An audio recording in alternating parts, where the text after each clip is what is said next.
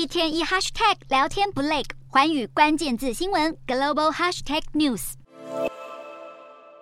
中国发动军事挑衅，骚扰邻国，最近还传出可能援助俄罗斯致命武器，危害的不再只是印太和平，而是全球安全。就连乌克兰总统泽伦斯基都在当地时间二十日警告，要是中国继续支持俄罗斯，可能会引爆第三次世界大战。早在前几天慕尼黑安全会议落幕之际，美国国务卿布林肯以及欧盟外交安全政策高级代表波瑞尔都连忙警告，中国援助俄罗斯侵乌就是跨越红线，直言美方没有资格对中国发号施令，显现美中外。外交摩擦已经白热化。紧接着，中国外交部还声称，中国努力促成乌俄和谈，发挥巨大效用。此外，也有俄罗斯官媒跟进报道，二十日正在俄罗斯访问的中共中央外事工作委员会办公室主任王毅，此行目的就是要与俄国政府讨论乌俄战争可能的和平计划。西方与俄中阵营剑拔弩张，已经成了国际社会当今最重大安全忧虑，更让各国担忧这种对峙形态会不会演变成新冷战。纽约时报引述专家分析，上世即僵持数十年的冷战期间，美苏两巨头在全球各地倾注军事资源，在朝鲜半岛、越南、阿富汗大打血腥的代理人战争，中国也不时参一脚。如今，北京如果真的提供俄国致命性武器对乌克兰作战，也代表俄中将再拉起新铁幕，与世隔绝，重回冷战对抗局面。